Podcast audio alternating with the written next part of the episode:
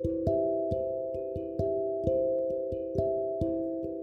んにちは。海外在住バックパッカーのまいです。今日もワードプレスの使い方をやっていきたいと思います。今日はね、あの、スタンダードなところで、えー、記事の投稿の方法をですね、解説していきたいと思います。それほど難しくはないんですが、あの、ちょっとね、えー、ブロッックエディターという形に今なってるんですが、このブロックエディターが使いにくいと感じてる方いらっしゃるみたいなので、この辺をですね、ええー、ともう私も完全に使いこなせているわけではないんですが、このあたりをですね、えー、実際に記事を投稿しながらあ、リアルタイムでお届けしていきたいと思います。あ、エミリーさん、こんばんは。ありがとうございます。来てくださって。エミリーさん、今日は一番乗りですね。ありがとうございます。はい。というわけで、あの、そもそもですね、そもそもこの記事の投稿というのはですね、前回かな、あの、固定ページのお話を結構何回かに分けてしてきたんですが、ワードプレスの中の記事は2種類ありまして、管理者側から見ると2種類ありまして、固定ページと投稿というパーツに分かれています。これはあの何が違うかっていうのは前回、前々回あたりのお話ししているんですけれども、固定ページは、あのざっくりと言うと固定ページは静かなるページ。で、あまりこうしょっちゅう更新するものではないんですね。で、投稿というのはですね、その反対に、えー、まあ、ブログでよく言われるのが、毎日記事を書きましょうとか、毎日更新しましょうというふうに言われますが、それに、えー、その毎日更新とかね、新規投稿、新規記事を追加するとかいう場合に使うのが投稿というセクションになります。あ、サラダさんありがとうございます。来てくださって。こんばんは。はい。というわけで、今日はね、えっ、ー、と、記事を実際に投稿する、えー、やり方、手段ですね。これをステップを解説していきたいと思います。はい。もし質問があればコメントから、もしサラダさん、あの、上がった方が良ければ上がってくださいね。会話の方がもしかしたら早いかもしれないので、もしよかったら、あの、リクエスト出してください。はい。そしてですね、えー、で今日はこの投稿というのをね、触っていきます。まあ、実際に皆さんが記事を投稿する、投稿というのね、ちょっと紛らわしいんですが、記事をね、こう、どんどんどんどんアップしていく、毎日更新していくという場合に、あの、触るセクションになります。これあのワードプレスの、えーと、メニューですね、左、管理画面左側の、え、投稿というセクションがね、結構上の方にあると思うので、これをですね、マウス、マウスをそこに当てるとですね、投稿一覧とかね、新規追加、カテゴリー、タグというのが入っていると思います。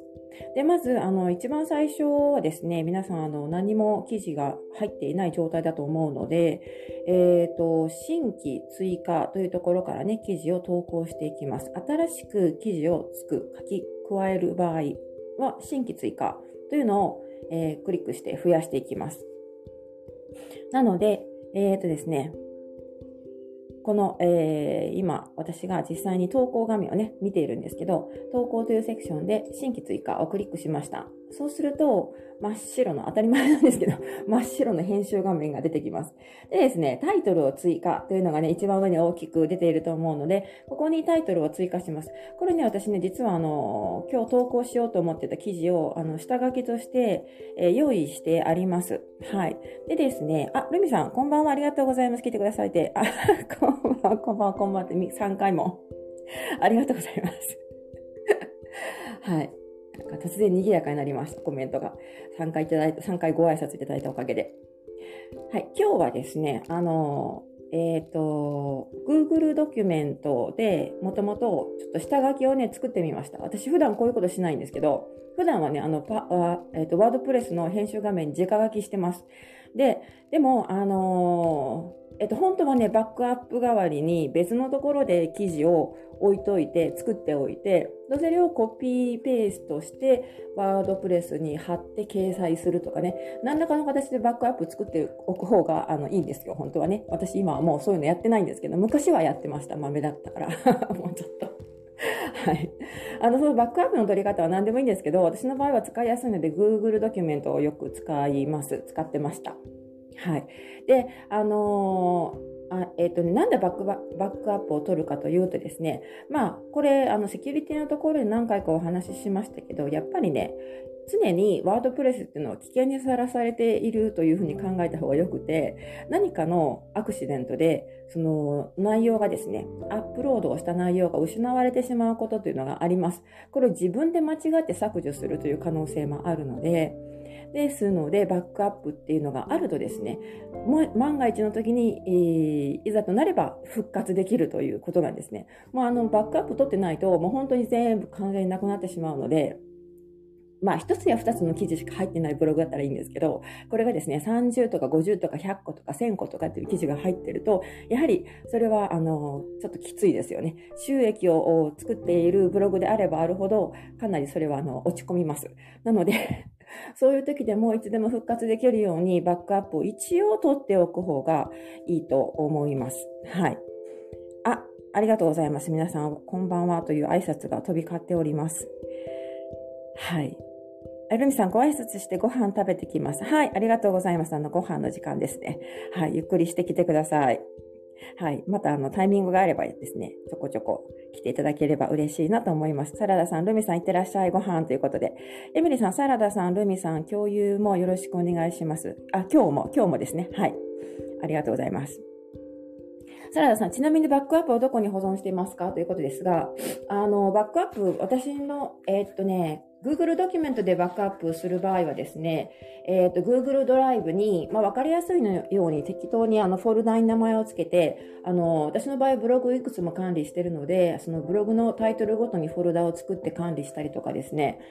やってました。はい。あと、あの、まあ、豆な方はですね、あの、エクセルで管理してる方も多いんですよね。多いと思うんですよね。私も昔やろ、やりかけて、やっぱり私合わないなと思ってやめたんですけど、カテゴリーと、えー、タイトル名等をですね、え、エクセルで管理して、あとあの、出、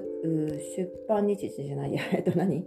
えっ、ー、と、ブログの場合は何でしたっけ？投稿日時、投稿日時とか、あとは更新日時とかね、いろいろそういう細かいところも一目で一覧できるので、Excel で管理してる人もいます。キーワードとかね、そういうのも全部管理できるんですね。そういうのはね、あの、戦略的にブログで稼ぐ、あの、例えばミニサイトを作るとか、そういう時には、あの、そういうのが便利です。はい、そういうの、あの、重複コンテンツを作らないためにも、Excel 管理はね、あの、おすすめな方法なんですが、私はやってません。でですね、あの、X サーバーを使われている方は、X サーバーではデフォルトでバックアップ機能というサービスっていうのがついてるんですね。だから万が一何かのアタックされて、あの、ブログがね、吹っ飛んでしまったとか、もう、あの、例えばですね、あの、まあ、私がこの前やったみたいにドメインの更新を忘れてしまって、ブログが全て消えてしまって、消失してしまったとか、そういう場合ですね、えー、っと、X サーバーを使っている方であれば、あの、多分他の会社でもやってるとこあると思うんですけど、バックアップがあればですね、そこから復活させることができます。た、ただ、確かね、バックアップからあの復活させてほしいんですけどっていうふうに言う場合はね、別手数料がかかっってくると思うんですよ。なので、えー、やはりできることなら自前でバックアップ取っておく方がいいと思います。はい。サラダさん、すご、私それはすごい。私無理 どこの部分かな？それ、エクセルの話ですか？エクセルというか、まあ、あの、Google ドライブだったら、エクセルはマイクロソフト社のものなので、あの、Google だったらね、スプレッドシートで管理できるんですけど、それ そうですね。そこちょっと難しいですね。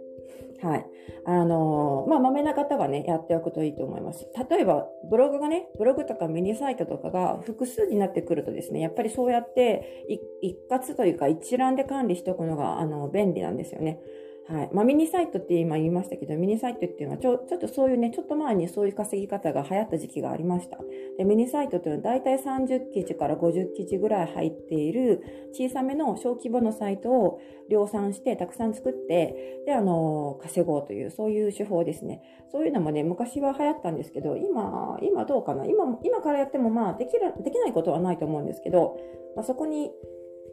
どれだけ稼げるかっていうのがね、ちょっとね、あの、微妙ですね。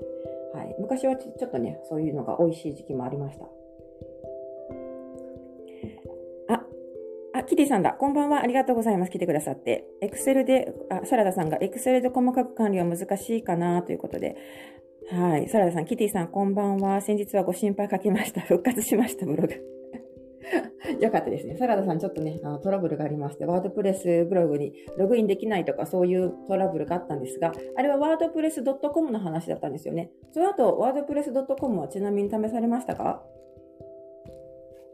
前も言いましたけど、あれも結構大切なので、あの使えるようにな状態にしておく、おかないと結構ね、困ったことになることもあります。はい。サラダさん、あ、試してません。やらなきゃ。完全に忘れてた感じですかね。はい。試してみてください。あの、あれ、ワードプレス .com が使えるようになると、ジェットパックとの連携がしやすかったりしやすくなるのと、あと、あの、スマホのアプリでね、ワードプレスいじることが容易になるので、あれはね、一応使えるようにしておいた方が便利です。はい。というわけで今日は、えっ、ー、と、編集画面の使い方についてお話ししているんですが、えっ、ー、とね、あの、バックアップじゃなくて、えっ、ー、と、下書きを作りました。作っておきましたという、そういうところまでお話ししましたね。で、あの、今、え自分の Google ドキュメントを開いてるんですが、Google ドキュメントのこの下書きのドキュメント、え文章ですね。これをですね、まるっとコピーして、えー、ワードプレスの方に貼っていきます。で、今、あの、タイトル、ワードプレスの管理画面で、投稿の新規投稿を選んでですね、新規追加かな？を選んで、編集画面を開いてるんですが、真っ白な画面が目の前にあります。で、タイトルを追加というふうにね、うっすらと文字が入っているんですが、ここは、ね、タイトルを書くところですので、ちょっとね、えー、私の今のこの文章のタイトルを記入しておきます。これあの海外旅行に持っていくお金をどうするかというね、この前、次、何回か前かに、あの、なんだっけ、えっ、ー、と、ポッドキャストとスタンド FM でお話しした音声コンテンツの内容をですね、ブログ記事として文章に起こした、書き起こしたんですね。ついさっきやったんですけど、で、あのー、今タイトルを入力しました。これ皆さんには見えないんですが、はい、後で見えるようになりますので。でですね、この文章の部分ももう作ってあるので、この文章の部分は、えっ、ー、と、その下、タイトルの下、ブロックを選択するには、スラッシュを入力というふうに書いてるところに上書きします。はい。そうするとですね、文章がブワーっと入りました。で、このブロックエディターっていうのがね、結構ね、癖者で、あの、割とね、使いにくいというふうに感じる方多いと思うんですね。私も実際には、あの、正直使いにくいなと思ってるんですけど。ま今の、あの、この、えー、ていうのかな、このブログを作ったりとか、サイトを作ったりとかする、その編集画面っていうのがもう完全にブロックエディター形式に移行していってるので、まあ、これ、あの、時代の流れだと思ってですね、ちょっと我慢して使っていただきたいんですが、でですね、えっ、ー、と、文章を書く場合は、もうそのまま直書きしてもらっても全然構いません。普通に、エクセルエクセルじゃない、あの、ワードとか、えー、その他のメモ、メモパッドでも何でもあの文章を書くみたいにですね、あの、普通にタイプしてもらって、で、エンターを押せばいいんですけど、エンターを押すと、あの、段落が変わるという形になるんですね、日本語の場合はね。はい。こ段落とか、あと見出しとかですね、こういうパーツをね、覚えていかなくてはいけないんですが、まず、まあ、段落というのは分かり、まあ分かる、分かるっていうかね、あの、普通の文章のことを言います。本文を書く部分ですね。あの、一番フラットな文章。これ、段落というのになります。これはなん、あの、今、えっ、ー、と、ワードプレス管理画面、編集画面の、を実際に見ている方はですね、あちこち、なんかこう、カーソルを動かしてると、マウスを動かしてると、プラスマークがふわふわっと出てきたりしますよね。で、あの、ブロックを追加という文字列が現れたりすると思うんですが、それを、そのプラスマークのプラスをクリックするとですね、えー、多分、検索というボックスが開くと思います。で、そのボックスの中に段落とかね、見出しとか画像とか、そういうのが現れてくると思うんですが、えー、それをね、一つずつ選択していきます。で、あの、段落は先ほど言いましたけれども、本文なので、えー、別に追加しなくても普通に文章をそのままタイピングしていけば、あの、文章がそのまま入力されます。はい。でですね、あの、大切なのは見出しですね。見出し、これはね、あの、ワードプレスをビジネスとして活用されるという場合、えっ、ー、と、その、ブログ上でアフィリエイトとかやって稼ぐだけじゃなくて、例えば何かの自分のリアルなショップに集客したいとか、そういう、えー、まあ、Kindle 本を売りたいとかね、えー、そういう何かしらのビジネス活用する場合、ブログを投稿するときに見出しは必ず使ってください。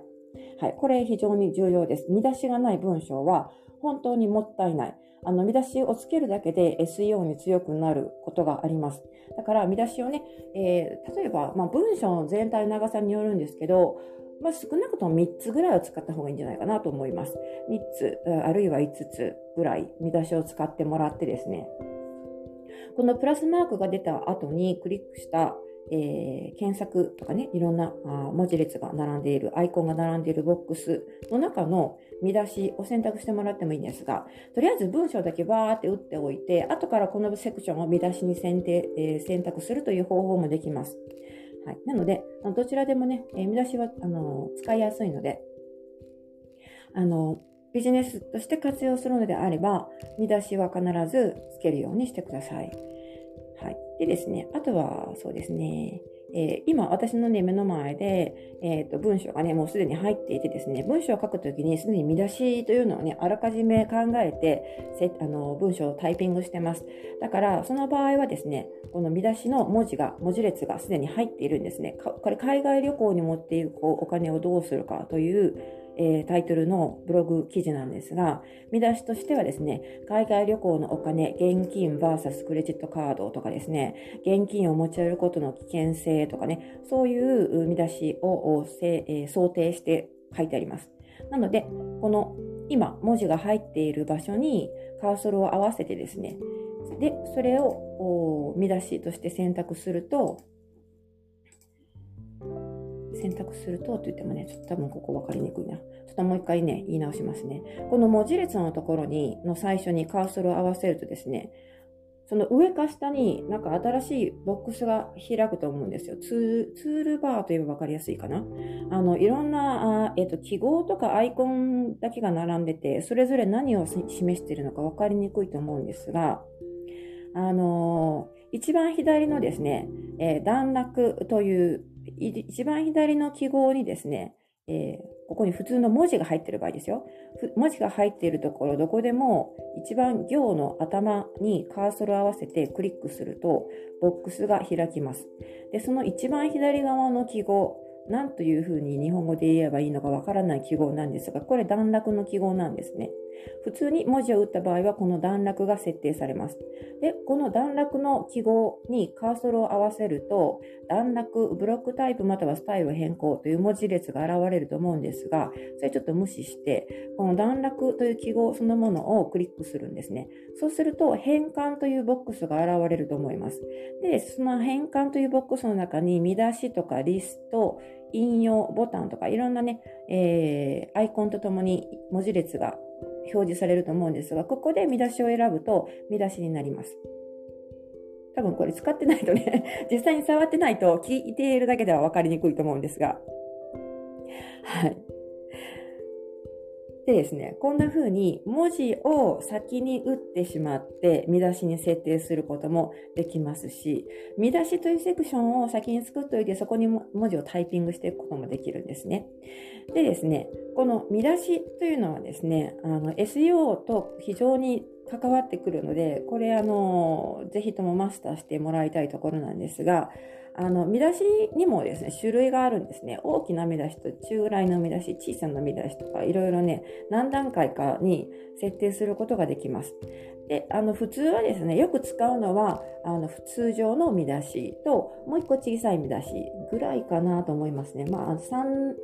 3階層ぐらいにすることもあるんですけど、で、このデフォルトで、デフォルトでというか、今言っている、一般的に言っている見出し、そのまま見出しを選択するとですね、H、H の H はヘッダーの H なんですが、H2、2ですね。という見出しが普通はね、当てられます。なので、この今見出しに設定した箇所にカーソルを合わせてクリックするとまだボックスがというかツールバーみたいなのが開くんですけど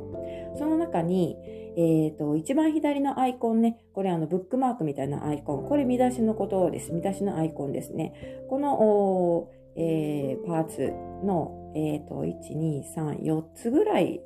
隣かな ?4 つか多分5つか。これテーマによっても変わってくるかもしれないんですが、4つか5つぐらいのえー、隣にですね、H2 という文字が出てくるんですね。で、この H2 っていうのをクリックすると、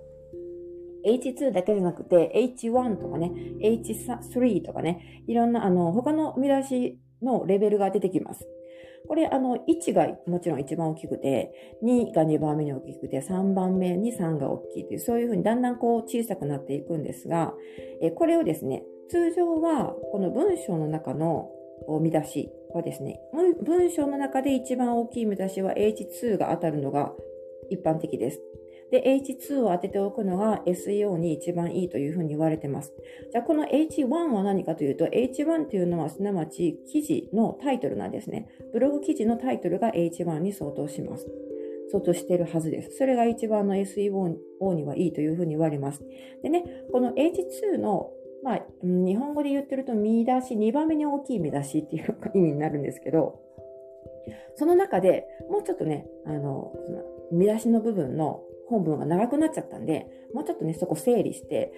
小さい見出し、小見出しをつけたいという場合、そういう場合はね、H3 を使っていくんですね。で、H3 が大きくなりすぎて、もう一個小さい見出しが欲しいなっていう時は H4 を使っていきます。という形で、こういうふうに階層状にしていくことが SEO に強いと言われているので、まあ一応ね、あの、まあ、単なる噂かもしれませんが、気休めかもしれませんが、そんな風に文章というか、あの、えー、段落、記事ですね、記事構成、記事段落の構成をやっておくといいんじゃないかなと思います。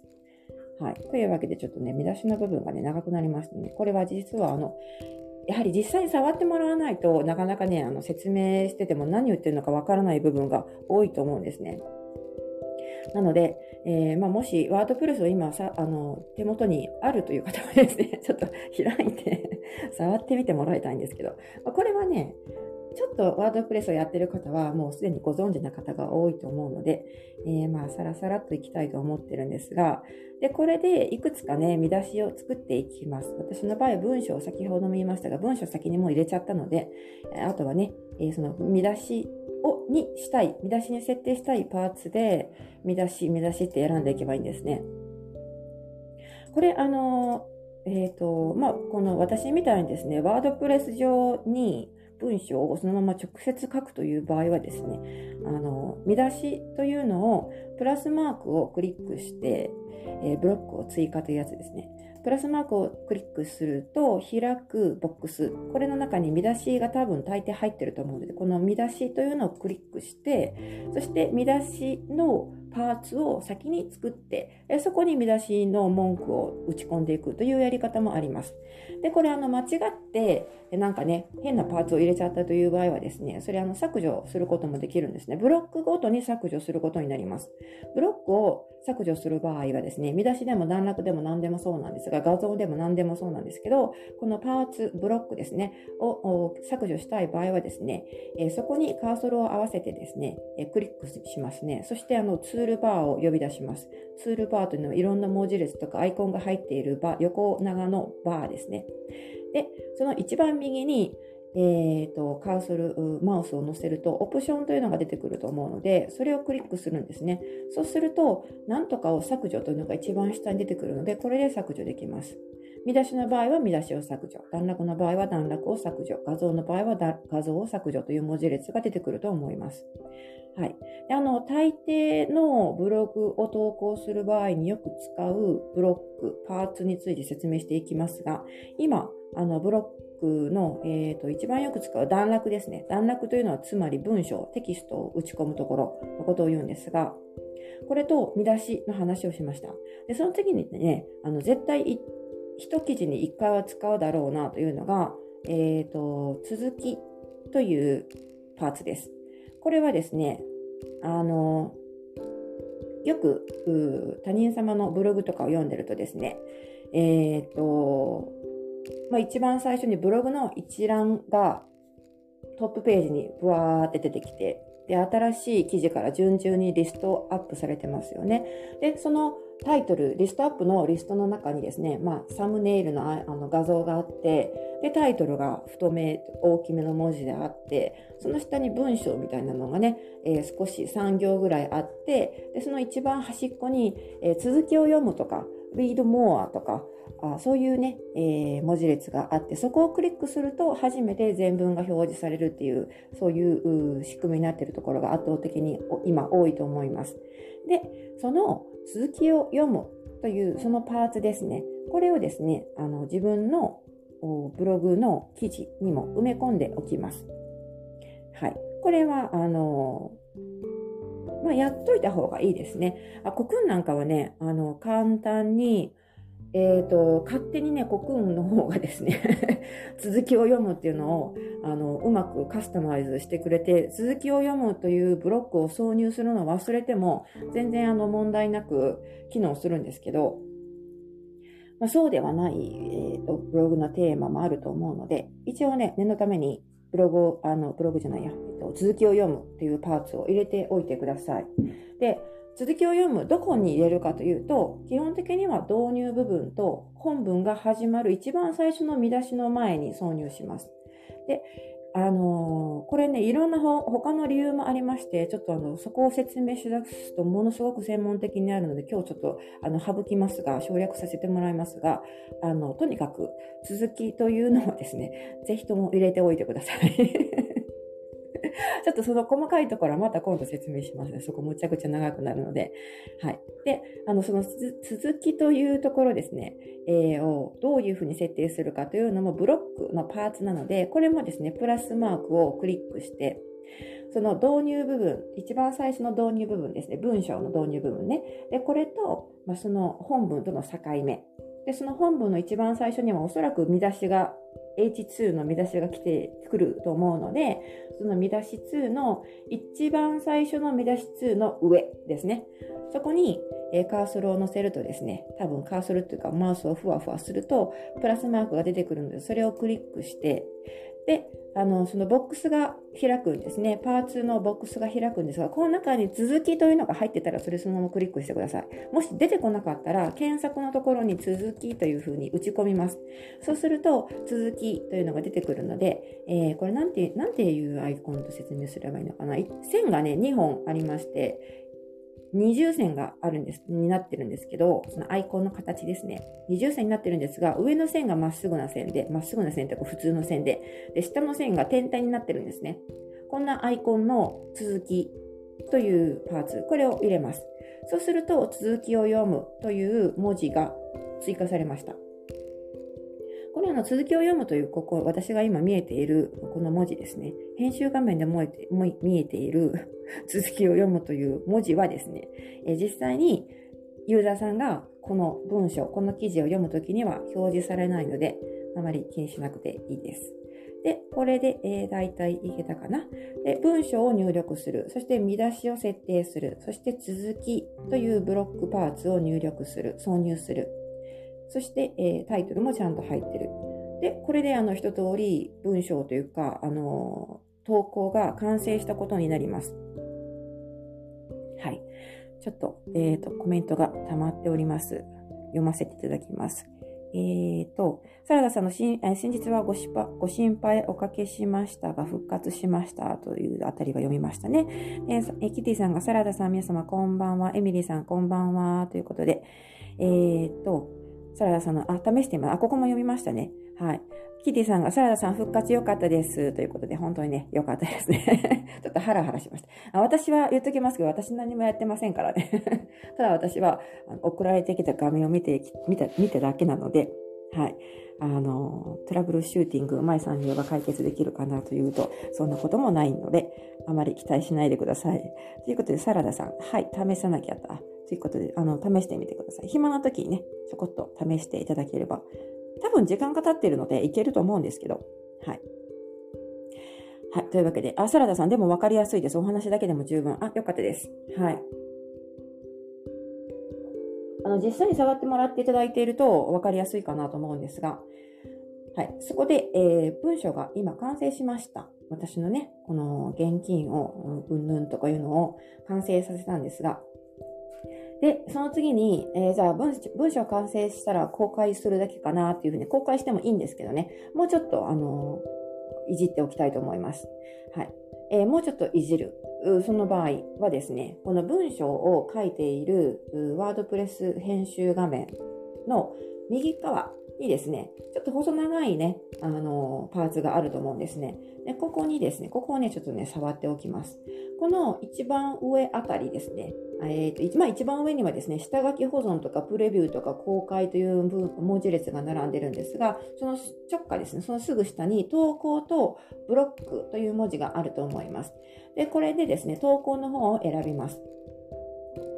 そうすると、あの、投稿を選ぶとですね、上から順に読み読み上げると、ステータスと公開状態とかね、えー、その下に表示状態、公開とか、公開今すぐとか、ブログのトップに固定とか、いろんな文字列が並んでます。で、投稿者のところに、あの、自分のね、えっ、ー、と、以前入力したプロフィール、編集で編集したユーザー名が入っているはずです。はい。で、これもし投稿者がね、たくさんいる場合、共通、数人で共同してワードプレスブログを作る場合はですね、あのー、この管理している人、ワードプレスを管理している人は投稿者名を変更することもできるんですね。投稿者が複数いる場合は、投稿者を変更することもできます。でもこのブログはですね、私だけのブログなので、他に人の名前が入っていませんので、私の名前だけが表示されております。はい。そしてですね、あの、パーマリンクというのが、あその下に、ゴミ箱へ移動の下にパーマリンクという文字がありまして、で、あの、投稿表示とかね、あとあの、文字列が並んでいるところがあるんですそのもう一個下にカテゴリーというのがありますね。で、このカテゴリーというのを設定しておきましょう。カテゴリーの話はまた改めてしたいと思ってるんですが、あの、カテゴリー結構重要です。はい。で、あの、カテゴリーをまだ一つも作っていない場合はですね、未分類というカテゴリーが表示されていると思うので、えー、この未分類というのはできるだけ使わないようにして、その下の新規カテゴリーを追加というブルーの文字をクリックしてください。そうするとですね、カテゴリーを追加できるようになります。新しいカテゴリーを作ればいいんですね。で、あのー、えー、その新規カテゴリーを追加というブルーの文字をクリックしたら、新規カテゴリー名というのが現れますので、そこのボックスの中に作りたいカテゴリーの名前を挿入します。まあ何でもいいんですけど、まあ私の場合はね、これ旅行ブログなので、えー、国別のカテゴリーで、えー、記事を分けていこうと思ってます。だから国に入国するたびに、イギリスだとかトルコだとか、そういうね、あの、カテゴ、新規カテゴリーがザクザク増えていくことになると思うんですが、とりあえず初めてのカテゴリーではですね、ご自身がなんとなく使えそうなカテゴリーをですね あの、作って挿入しておいてください。も文字列を入れて、で、あの、その下の下に表示されている新規カテゴリーを追加というのをクリックすると、あの、すぐにカテゴリーが作られます。はい。あの、新規カテゴリーを追加というボタンをクリックするとですね、そのカテゴリーの2分類しかなかったカテゴリーに自分が今作成したカテゴリーが表示されて、その横に、えー、左横かな？文字の左横にチェックボックスが現れるので、えー、その記事をですね、今書いている記事をそのカテゴリーに入れるのであれば、そこにチェックを入れておきます。はい。これがカテゴリーの話ですね。カテゴリーっていうのはね、まあ、これもまた面白いあのトピックなんですけど、えー、またちょっとね、改めて、えー、別の機会に、ちょっと SEO とかも絡んでくるので、この辺をね、含めてお話しし、今度お話ししたいと思います。はい。そしてその下にですね、カテゴリーの下にタグというのがあります。あちなみに私の場合はですね、今まだ出発してないので、もうすべてですね、えー、今書いている記事は旅の計画と準備というカテゴリーに入れております。なので、えー、旅の計画と準備というところにチェックボックスにチェックを入れました。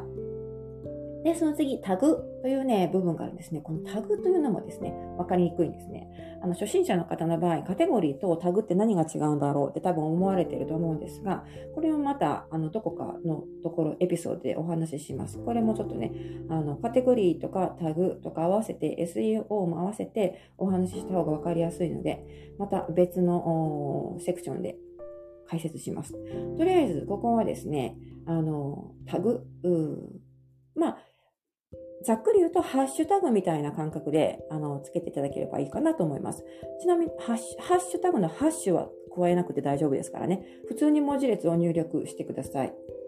で、新規タグを追加というところに、多分、一番最初の記事第1号を書くときは、あの何もタグがまだ作られていないので、新規タグを追加していくことになります。そこで、多分、この、こういうね、タグというか、まあ、分類の方法の一つなんですけど、こういうタグがあった方が便利だろうなと思われるようなものをですね、適当に入力しておくといいと思います。私の場合は旅のプランとかね、旅の準備とか、航空券とか、そういうタグがすでに入っております。荷造りとかいうタグもあのあるんですね。で、それをですね、入力しておきます。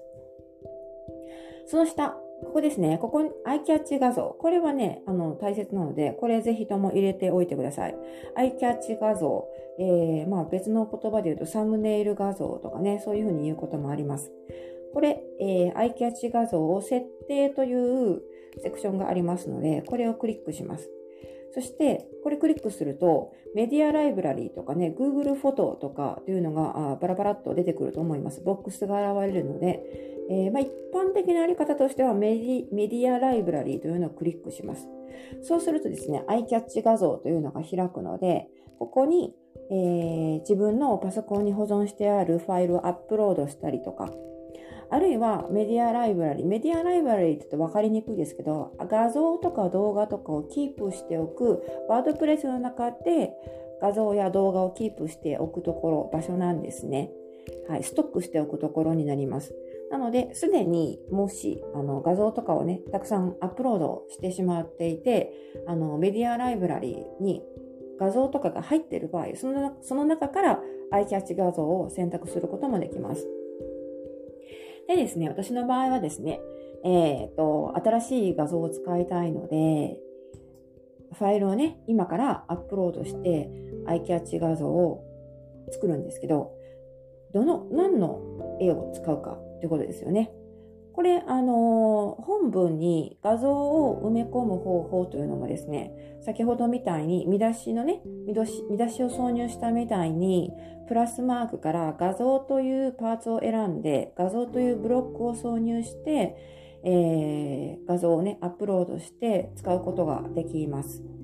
で、あのー、私の場合はですね、もちろん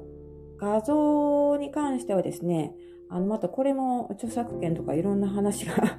あの、1時間ぐらい膨らんでしまうので、ここ、その辺はちょっとカットしますが、私の場合は無料素材を使っていることが多いです。もちろん旅に出たらですね、自分で写真を撮影してその写真を使うことの方が圧倒的に多いんですが、そうではなくて、普段のブログ記事とかですね、えっ、ー、と、なん、なんていうのかな、そのノウハウを書いたりとかね、えー、自分の実体験を書くのではなくて、あの、自分が思ってること、考え、アイデアを書いたりとかする場合、手元に画像がないという場合ですね、そういう場合はですね、無料素材の、の画像をダウンロードして、でそれを自分のワードプレスブログにアップロードして使うことが多いです。なので今日もね、あの、無料素材として画像をもうダウンロードしておきました。なので、アイキャッチ画像設定からメディアライブラリーをクリックして、で、アイキャそうするとですね、アイキャッチ画像という文字列のすぐ下にファイルをアップロードというのとメディアライブラリーというのが表示されているはずなんですね。で、ここでファイルをアップロードというのをクリックします。そうするとですね、ファイルをドロップしてアップロード、またはファイルを選択というふうにな文字が現れますので、まあ、どっちでもいいんですけど、えー、ファイルがね、ドロップしやすいところにあればですね、ドラッグしてドロップしやすいところがあればですね、あの、普通に、えーと、ドロップしてアップロードというのも簡単、簡単にできます。はい。これちょっとあの、えっ、ー、と、一応言葉の説明をしておくと、ドラッグというのは、マウスを合わせて、その欲しいもののところで、クリック、ボタンを押して、そのクリックボタンを押している指を外さずに、そのそのままずるずるっと引きず引きずっていって、で、あの、落としたいところでドロップする。落としたいところで指を離すということをね、ドラッグ、ドロップと言ったりします。はい、ちょっと言葉の解説です。でですね、まあ一番わかりやすいのは、一般的なのはファイルを選択というボタンを押して、そうするとですね、あの、パソコンのファイル、フォルダーが開きます。でその中からですね、自分が、えーと、挿入したいと思っている画像を選んで、そして開くというボタンを押すと、アップロードが開始されます。これで、えーえーと、ワードプレスに自分が欲しい画像を取り込むという作業をしているんですね。でアップロードが終わりましたら、あの、その画像がですね、目の前に表示されていて、で、あの、その画像の右肩に、右上ですね、に、あの、チェックボックスみたいなのがちょこんと現れていると思います。そしてそこにチェックが入っていると思うんですね。で、あの、その、その画像の、ちょっと、えっ、ー、と、なんていうのかな、右側、右側のパーツに、添付ファイルの詳細とか、そういうふうに書かれているパーツがあると思います。そこにもね、画像の写真が、今、選択している画像の写真が現れます。で、この画像で良ければですね、選択した画像で間違いがなければ、その右下に表示されているアイキャッチ画像を設定という青いボタンを押します。そうすると、これでアイキャッチ画像が設定されることになりました。はい。ということで、いいかな？でですね、これあの、例えばね、あえっ、ー、と、えー、まあ、旅行ブログの話をしますけれども、旅行ブログでね、えー、まあ、よく、うん、あるパターンとして、今日はここここに行きましたとか言って写真をポッと挿入しますね。本部の中に写真をね、挿入して、ここは、あの、どこそこのカフェですみたいな形で紹介ですね。で、その後で、ここここで飲んだコーヒーがどうのこうのとか、この食事がどうのこうのということで文章を書いていって、その下にまた画像として食べ物の画像を入れる。ここで食べた、あの、何々です、フィッシュチップスですという画像を入れますね。で、そういうふうに、その一つの記事の中に複数の画像をね、入れていく、入れて作る場合あるじゃないですか。そういう場合もですね、えー、アイキャッチ画像として、えー、どれを一番最初、一番目立つところに配置するかという画像を選ぶことができます。はい。これはね、あのー、便利なので、便利なのでっていうか、やっぱりね、アイキャッチ画像ので、あのー、その文章、その記事を読んでもらいやすくなるというのがあるんですよね。だからちょっと、あのユーザーさんが見たときに、あれ？って思うような、なんか素敵だなって思ったりとか、あの思わずクリックしたくなるようなそういう画像を選ぶのも一つのテクニックになります。はい、でですね、えー、あとはま基本的最低限やっておきたいのはこの辺ですかね。はい、あのー、新規ブログ記事を投稿する場合に最低限やっておきたいのはこの程度で、えー、ここまでできましたら一旦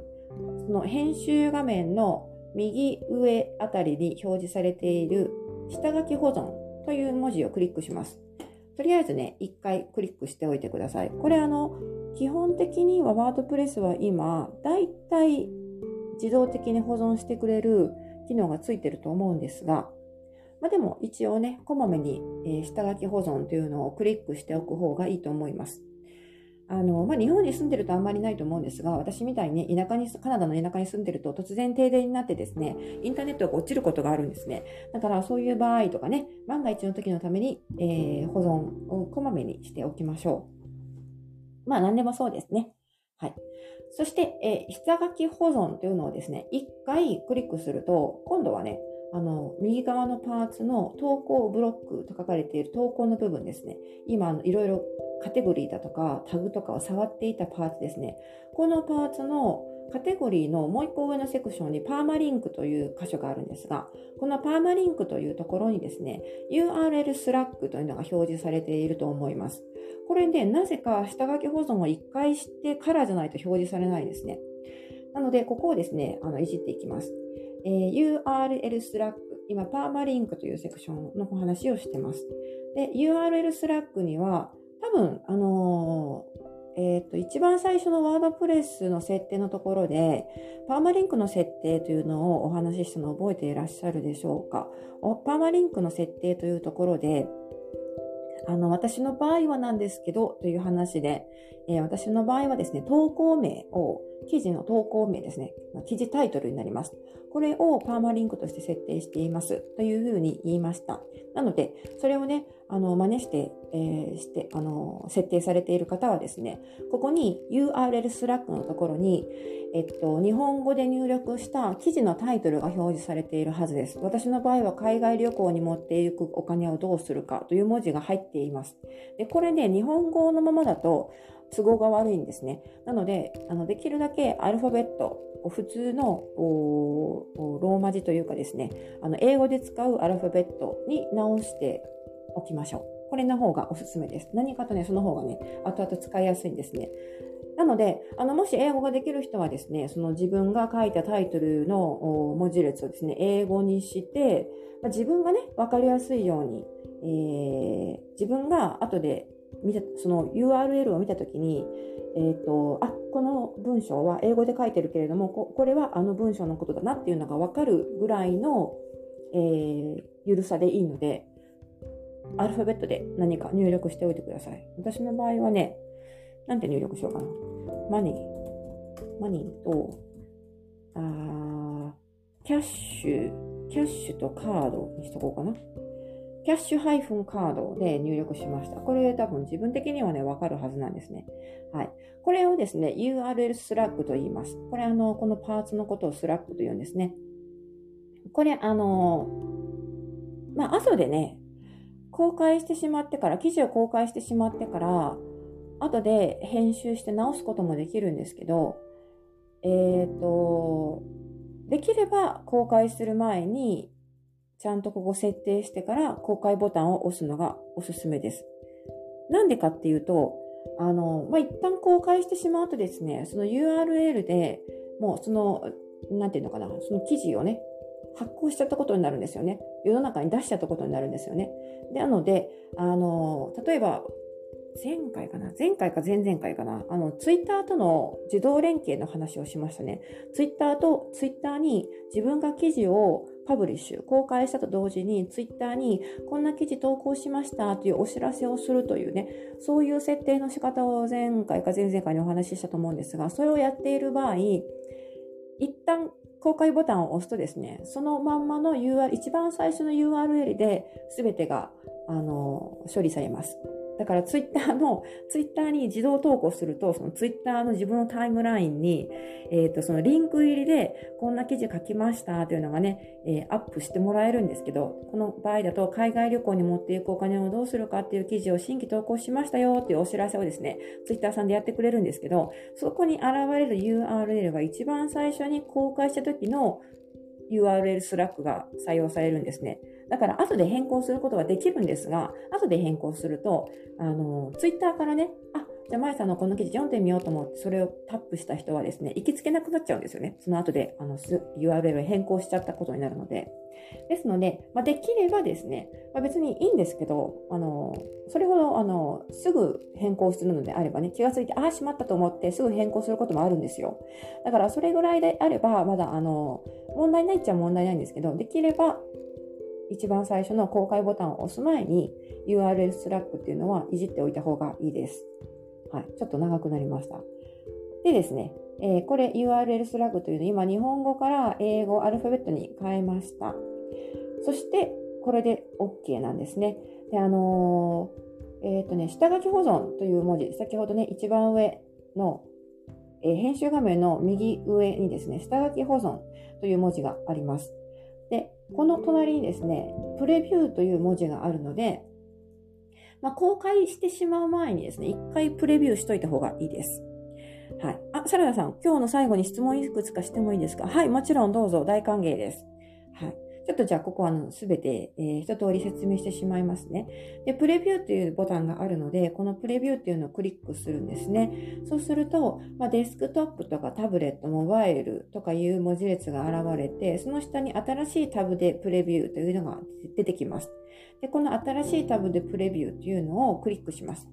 今あのね、デスクトップのところに通常はね、デフォルトではあのデスクトップのところにチェックが入っているので、新しいタブでプレビューを押すと、デスクトップで見た場合、要するにあの PC ですね。PC で見た場合のプレビューが表示されます。これプレビューですので、あの私にしか見えません。まだ公開されていない状態なので、私にしか見えてないんですが、これで一応ね、その見た目を確認して、大丈夫かな、問題ないかなっていうのが、あきちんと確認できたらですね、そしたら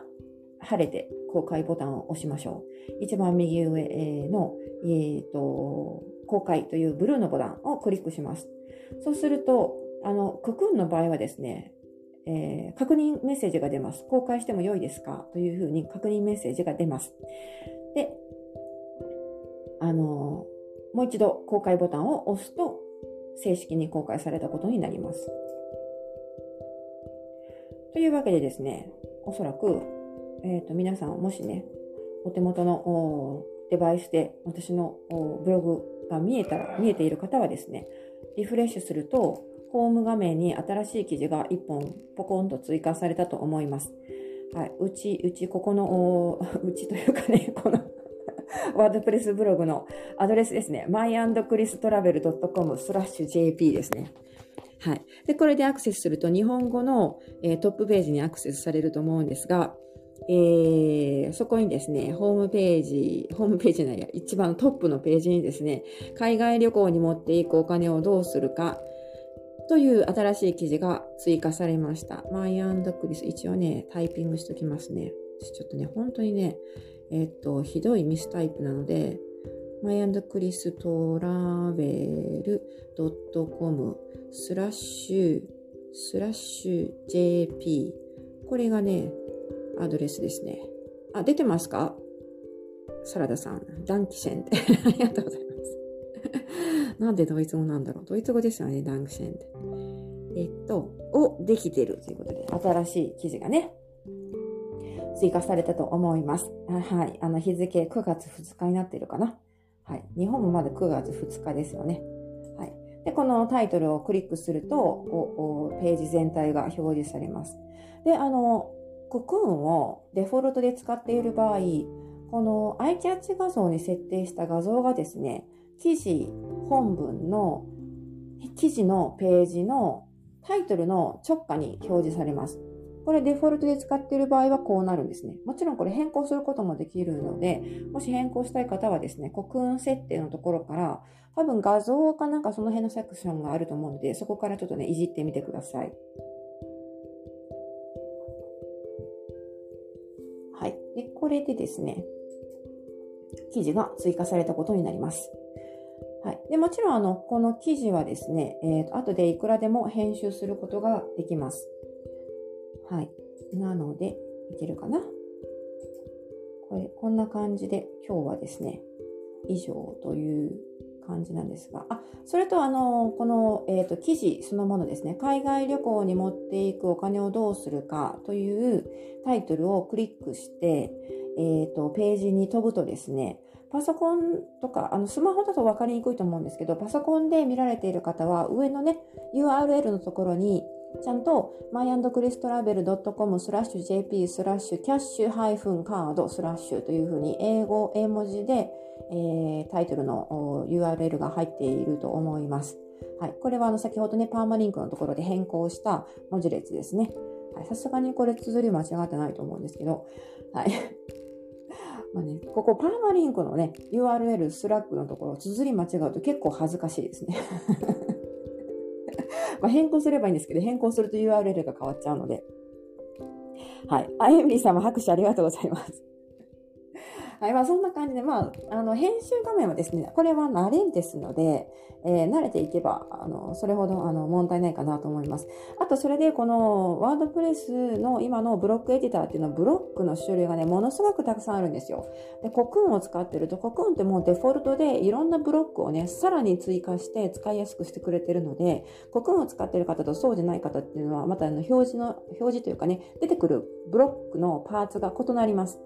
はい。なんですが、まあでも大体ですね、まあ基本的なところは一緒で、段落とか見出し、続き、あとはあのテーブル、テーブルっていうのは表ですね。表計算の表です。あとはなんだろうな、画像ですね。画像、これはあの欠かせませんね。あとは、えっ、ー、と、ちょっと前にサイトマップを作ったりとかするときに説明、ちらっと説明しましたけど、HTML カスタマイズかな。なんか、そんなのがありますね。あ、カスタム HTML かな。そういうのとか、あとは音声があったりとか、あとなんだろうな。まあ、とにかくいろんなね、パーツがあるので、えー、私もそれ全て使いこなしているわけではありません。自分の好きなパーツしかあのほとんど使わないので、まあ、使うパーツって大体決まってくるんですよね。だからそれだけ覚えておけばですね、大体大丈夫です。はい。で、あの、先ほどからこの編集画面を触ってパーツを追加するときにですね、あの、この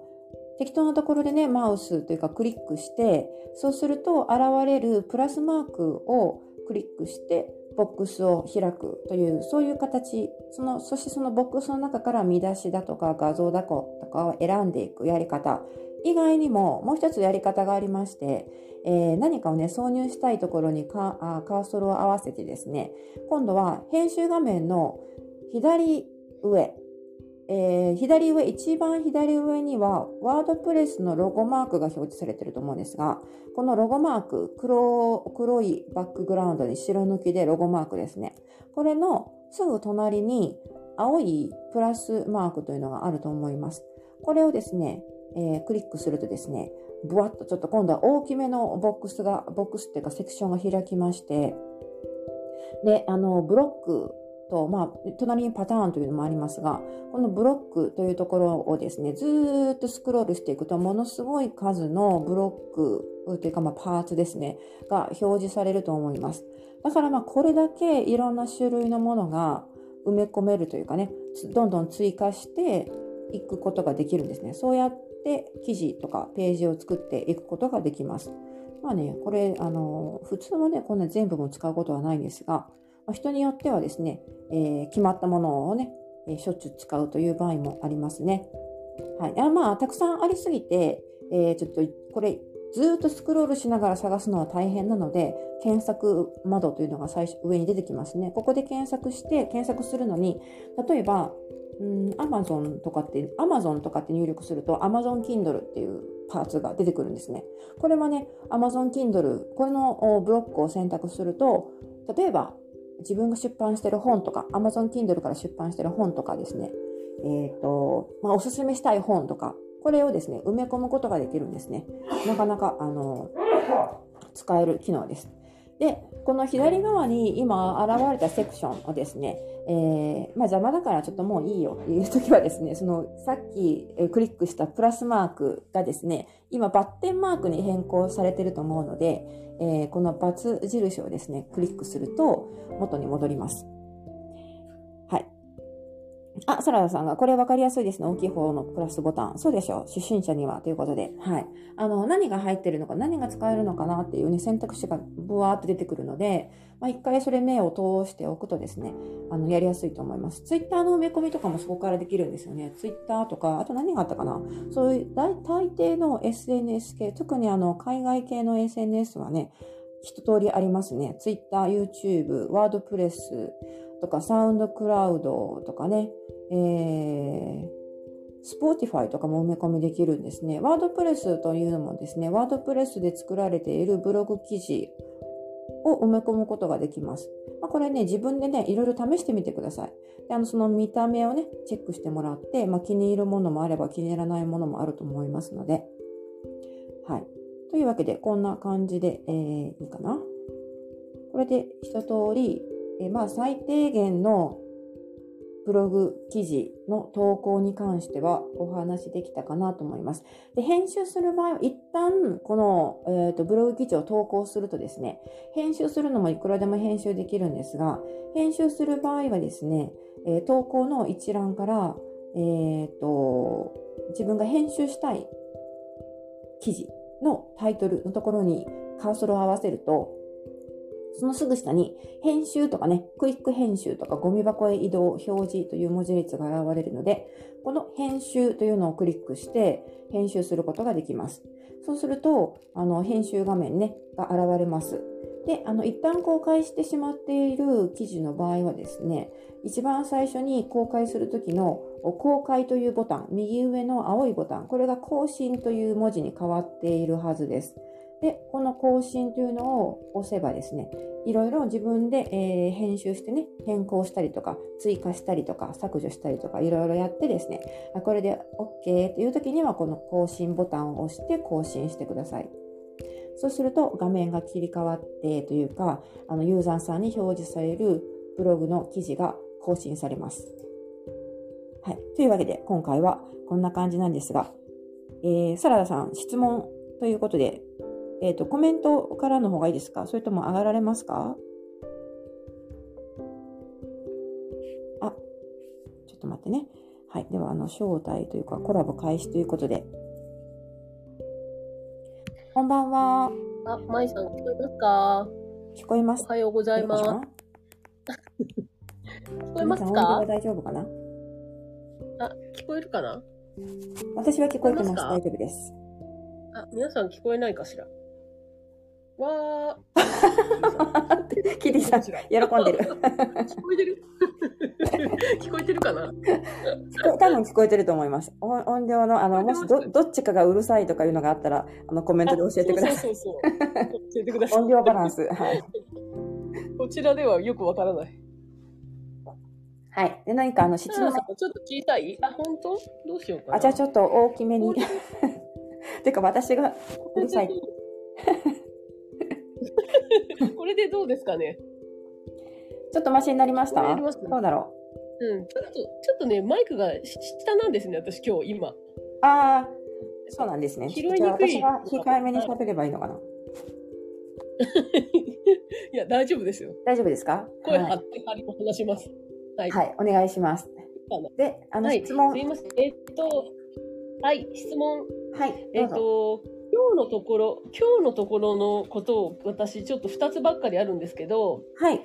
あの、メディアライブラリーで画像、本文の画像を入れるっていうのと、そのアイキャッチ画像を入れるっていうのは、何か違いがあるんですか、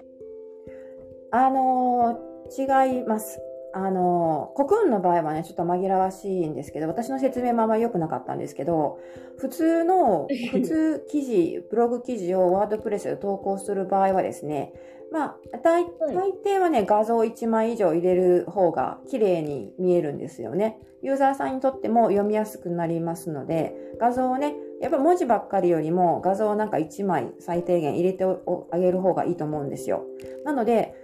記事の文章の中に画像を埋め込む場合は、先ほどの編集画面でプラスマークを押して、で、画像というのを選ん選ぶんですね。そうすると、あの、そういうセクションが表示されます。ボックスになって、あの、メディアライブラリーから選ぶとかね、アップロードとか、そういうね、えー選択ができるので、それをいじって、えーアップロードするか、それともメディアライブラリーに入っているものであれば、メディアライブラリーから選択して、そこに画像を挿入することになります。で、iCatch の方は、iCatch の方はですね、あのー先ほどの私のブログでですね、例えばホームの画面がありますよね、トップ画面。これで、あのーはい文字というか、記事のタイトルと、まあ、その抜粋部分の左横、じゃあ、左横ですね。コクーンの今の場合だと、左横ですね。に画像が表示されていると思うんですが、この画像のことを iCatch 画像と言います。うん、はい。あ、なのでそれで分かりました。例えばですね、その一つの文章の中に画像がね、何枚もある場合、例えばですね、今、あの、み、見てます？私の画像見えてますか？あの、ブログ。もし私のブログが今見えているのであれば、その記事の一覧の中にですね、ロンドン、あ、ロンドンじゃない、モントリオール、ロンドン行きを片道航空券を購入という記事があるので、それクリックしてみてもらえます？えー航空、はい。そうするとですね、はいはいはい。あの、画像が1枚だけじゃなくて、たくさん入ってます。これあの、スクリーンショットなんですけど、えっ、と、モントリオール、ガットウィッチクというね、この絵だけじゃなくて、えーエアチケットの、えースクリーンショットとかですね、はい。あの、荷物のスクリーンショット、荷物のレギュレーションのスクリーンショットとかが入ってるんですね。これも画像なんですよ。写真じゃないけど。これも画像なんですね。扱いで画像として挿入してるんですね。なので、この一つの中にですね、一つの記事の中に複数の画像が入っているんですが、その中からどの画像が一番あのユーザーさんにとっては綺麗に見えるかなということで、私はこの場合はですね、モントリオール、ガトウィックの、えーこれロンドン橋かな？の写真が出ている画像を選びました。そうすると、おコクーンではですね、コクーンを使っている方はですね、その記事全体の記事のタイトル、モントリオール、ロンドン行き片道航空券を購入という文字の下にですね、すぐ下にそのアイキャッチ画像が表示されるのと、そしてホームというところに戻るとですね、その記事一覧での左側に表示される画像がそのロンドン橋の、えー画像になります。これロンドン橋ですよね。全 然わかんなくて言ってるけど。そう、ロンドンのブリッジですね、これね。ロンドン行ったことないんで、私。知らないです。レッドエンドの、あの、なんだっけ、あの、繁華街のそばですよね、これね。ですよね。わかんないけど、サラダさん知ってるから絶対。そういうことなんです、写真撮りましたね、多分、だってあの、なんていうのか、その文字、文字ばっかりが並んでる、あの、チケットのをね、アイキャッチにしても、読みに、読みにくいとか分かりにくいじゃないですか。あんまりなんかこう、アイキャッチじゃないですよね。キャッチされないですよね。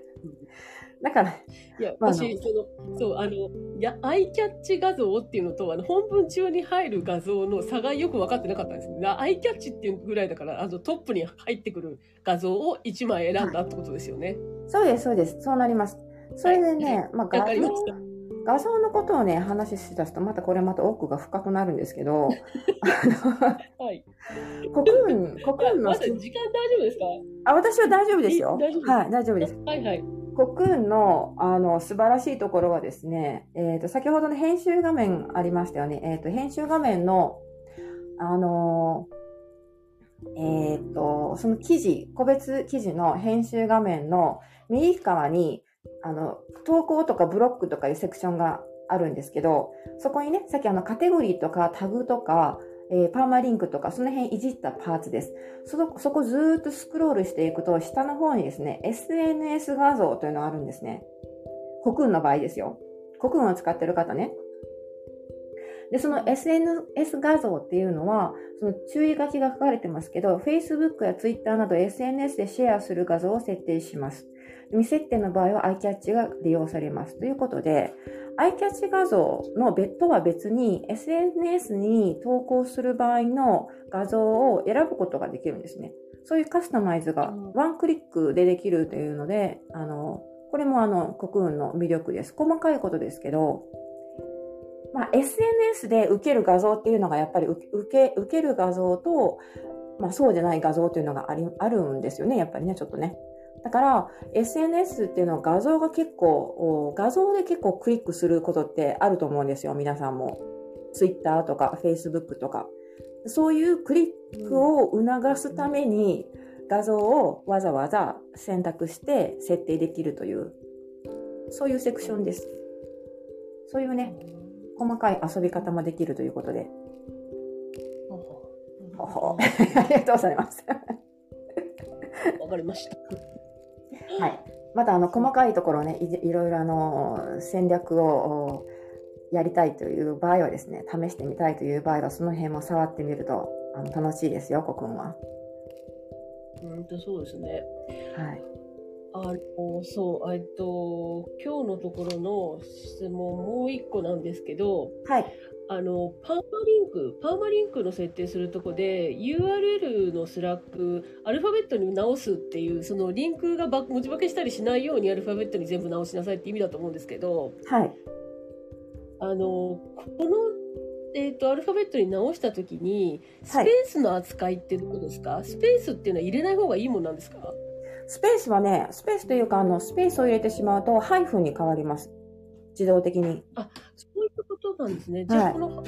スペースを入れたまんまだと、ハイフンにあの自動的に変わるんですね。もしハイフンが嫌だったら、アンダーバーとか、その他の記号を使えばいいんですけど、だ基本的には URL にスペースっていうのは入らないことになります。何かしらのお記号ですね。うんこれって入れた方がいいとか、あるいは入れない方がいいとかっていうのってあるんですか？ハイフンとかですか？ハイフンみたいなハイフンとか、アンダーバーとか。あの、あの、これはですね、まあ、い、いと、いろんな意見があるんですけど、ここのスラッグに入れる文字列、これが SEO に関連しているという人もいます。少し前までは確かにそれ関係してたと思うんですね。あのー、まあ、えっ、ー、と、その、要するに SEO っていうのは、ロボットがやって選んでいる仕業ですので、あの、その文字列とかですね、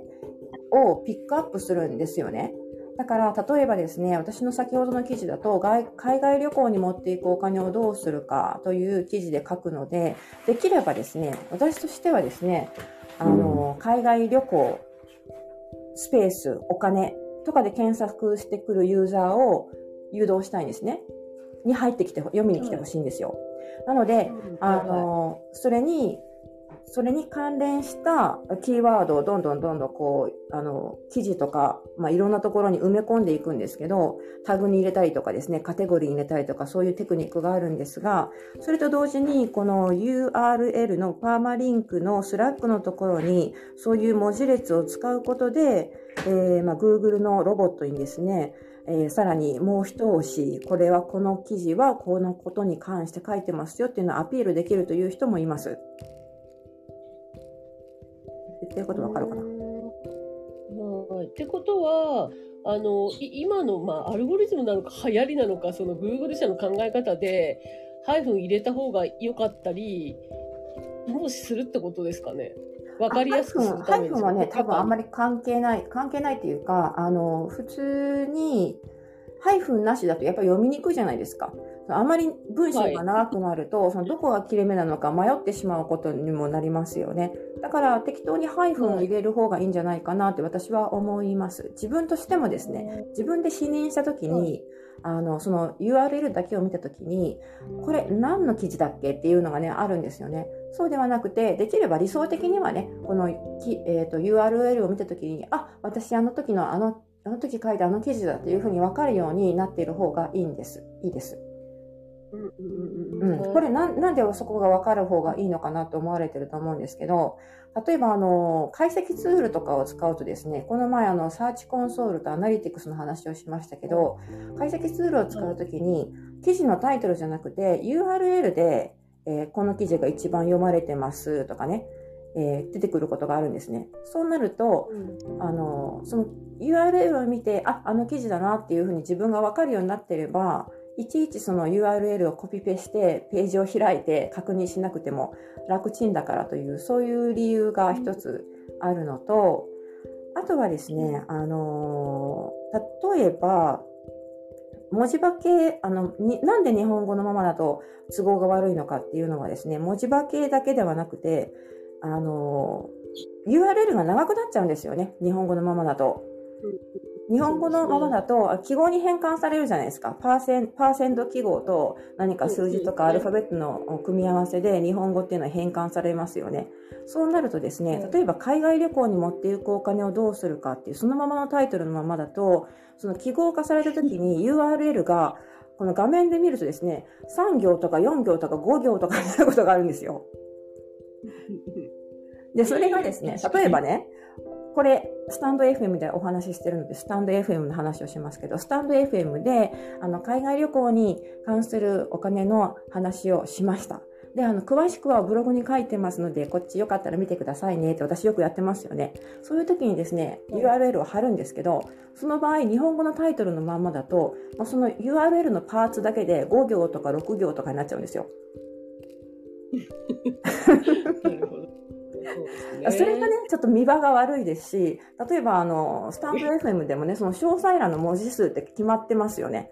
だからできればスマートなあのアルファベットにしておく方が便利という、そういう理由からですね。はい。私はよくなんか日本語ってその化けてんだか化けてないんだかなんだかよくわかんないから、相手はもうアルファベットなんだからその半角の数英数で入れといた方がいいんだって言われた気がして、はいこういう。のって。そうですね。あの、それも昔はよく言われました。文字化けすると。もまあ、文字化けというかね、そういうふうに記号に変換されるってことなんですよね。それはあの、うんたあのー実は日本語だけじゃなくて、あの、私時々ロシア語の話とかも書いてますけど、ロシア語の消える文字なんかも変換されちゃうんですよ。その変な、変な数数字というか文字、文字列に、記号に。だから、あの、やっぱり、ふ英語で使われている、まあ、26文字のあのアルファベットを使って、あとは数字を使って、すねあの、URL 設定しておくのが一番スマートですね。だと思います。すねはい。まあ、短くて取り扱いしやすいというのもありますし、で、その記号だと記号で表示されるともうそれこそわけわかんないですよね。自分で後から見て、これ何の記事だろうってわかるわけがない。そうそう そう。いやー、なんかこの、こそう、これやり始めててすごい思ってるんですけど、カテゴリーもそうですし、自分がまあ何をややって、その、インデックス立ってるかっていうことも含めて、その階層とかを自分でしっかり把握していないと、多分、わけがわからなくなるなと思ってて。そうですね。これはなんか、あと、そもそもの、そうそもそものなんかワイヤーフレームみたいなものをちゃんとなんか用意するべきなのかなと思ったりはしてたんですけど。あの、それはね、やった方が、ブログ設計って言うんですけど、やった方がいいっちゃ、やった方がいいんですけど、多分最初からそれできる人いないと思いますね。一番最初のワードプレス作り始めて、あの、そこからできる人はまずいないので、とりあえずワードプレスの使い方を覚えるためにも、まあ、いくつか記事を投稿してみて、で、あの、カテゴリーとタグの使い分けができるようになって、それから、まあ、もう一回そのブログ設計をね、見直すみたいな、そういう形がいいんじゃないかなと思いますね。最初にその、まあ、立てていった、作ったものを使って編集っていうふうにしていくことがいいってことですよね。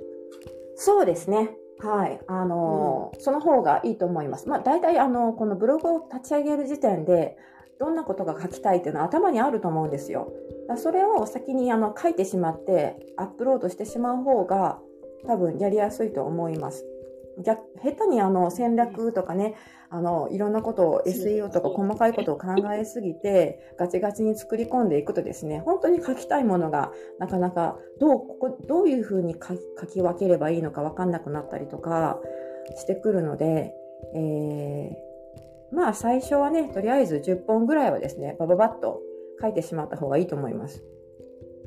そうですね。確かになんかやってみて、とにかく手を動かしてみて、そこから多分仕分けをしていく方が